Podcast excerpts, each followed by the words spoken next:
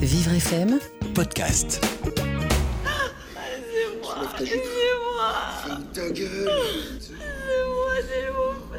Imaginez-vous reprendre connaissance sur le carrelage froid de votre cuisine après avoir passé un temps indéfini inanimé. Le crâne vous fait atrocement mal, vos membres sont en bouillie et vous sentez que votre corps essaie de vous dire quelque chose.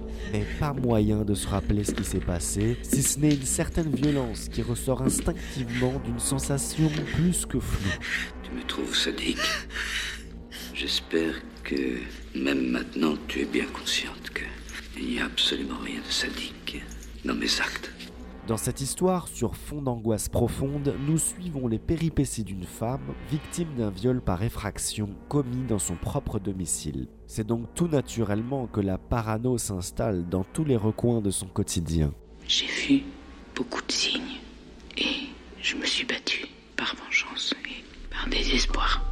Rare paraît-il, mais Philippe Gian, l'auteur masculin, s'est glissé ici dans la peau d'un personnage féminin. À la fois forte et vulnérable, prudente et impulsive, le lecteur la suit intensément l'espace d'une trentaine de jours. Déjà que sa vie sentimentale est un vrai micmac, plus les jours vont passer et plus les flashs de son traumatisme vont lui revenir à l'esprit. Je me suis défendu du mieux que je pouvais, c'est tout. On a quand même le droit de se défendre quand on est attaqué, non Oui, on a le droit, on a le droit.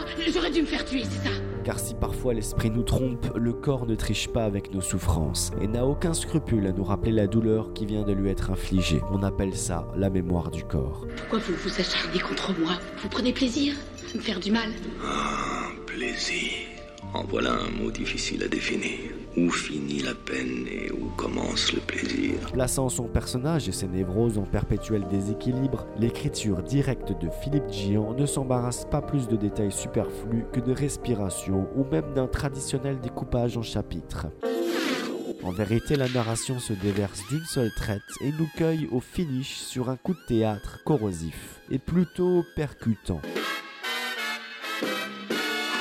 À vous de découvrir cet habile roman plus que troublant dans cette chouette balade qui secoue méchamment, sachant que derrière les masques et les sourires, n'importe qui peut dissimuler son acte.